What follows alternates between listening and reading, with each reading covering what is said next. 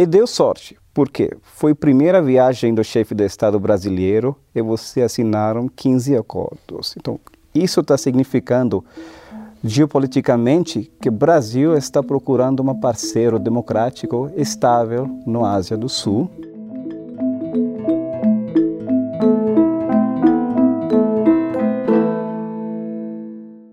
Hoje a gente vai conversar com o professor Umesh Mukhi sobre a visita do Bolsonaro à Índia. Ele é professor da FGV-AESP e também indiano. Namastê, obrigado pelo convite. Primeiro vamos conversar sobre o balanço. Qual balanço que você faria sobre essa viagem oficial do presidente Bolsonaro no final de janeiro à Índia e que consequências a gente teve desse encontro? Na minha opinião, eu acho que essa viagem do chefe de Estado brasileiro para a Índia tem muita importância para o desenvolvimento regional aqui na América do Sul e Ásia também. Lembrando que depois da cúpula do BRICS, nosso primeiro-ministro Modi ele já fez esse convite para o presidente Bolsonaro para ter experiência da Índia durante o Dia da República que ele vai ver, ele vai mostrar esse poder militar e também diversidade cultural e também vai aproveitar esse momento para fortalecer relacionamento. E deu sorte, porque foi a primeira viagem do chefe do Estado brasileiro e você assinaram 15 acordos. Então, isso está significando geopoliticamente que o Brasil está procurando um parceiro democrático estável no Ásia do Sul e para a Índia também, que está procurando um parceiro na América do Sul para ter estabilidade regional e desenvolver comércio que ainda não está totalmente explorado, que existe. Perfeito. E você é indiano também, né? Acho que a sua visão desse encontro é muito particular.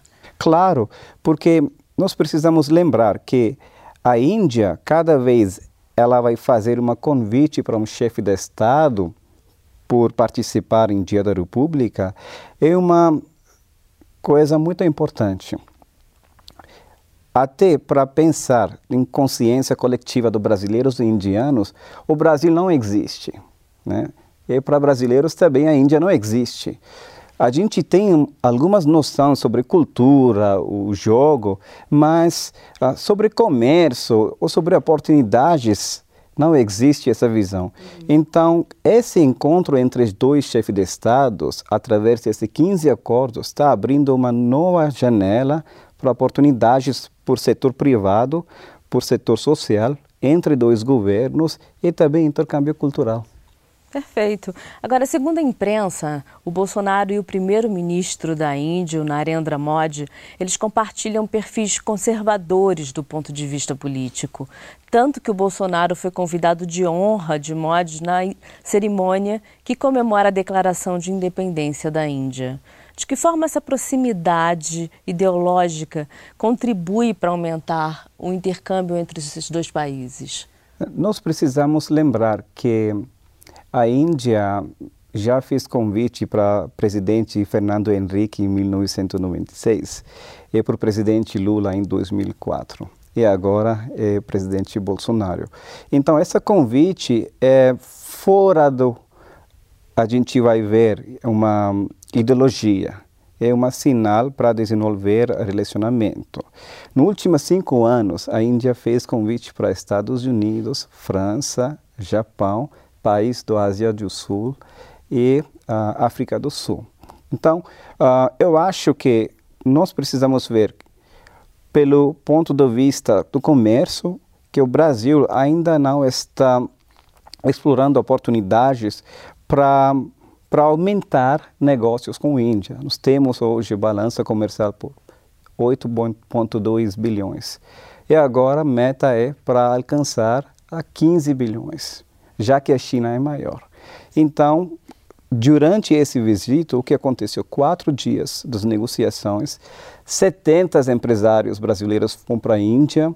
Um, eu acho que é uma boa notícia para os dois países que está agora vendo essas propostas para começar uh, comércio entre os dois países. Você acredita que agora a gente tem uma relação mais estreita com a Índia após essa visita? Claro. Bem mais.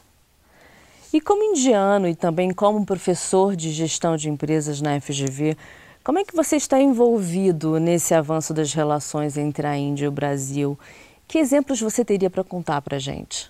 Estamos conversando com algumas empresas indianas, principalmente do setor TI. Uh, ah, temos interesse para fazer pesquisa na área do recurso humano, né, comportamento uh, cultural entre Índia e Brasil. Um, aqui no GV estamos lançando uma edição especial do GV Executivo sobre relações entre Índia e Brasil. A gente vai ter entrevistas uh, com especialistas. Um, na minha aula também estou trazendo casos, que é muito interessante. Por exemplo, um, como que McDonald's começou na Índia?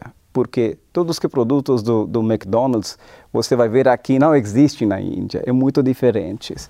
Então isso, uh, principalmente os casos das empresas indianas, é muito diferente para alunos, é uma experiência muito uh, ampla para estudar diversidade, mercado, cultura do país, que vai influenciar a estratégia da empresa que está que está funcionando na Índia ou que quer entrar na Índia também.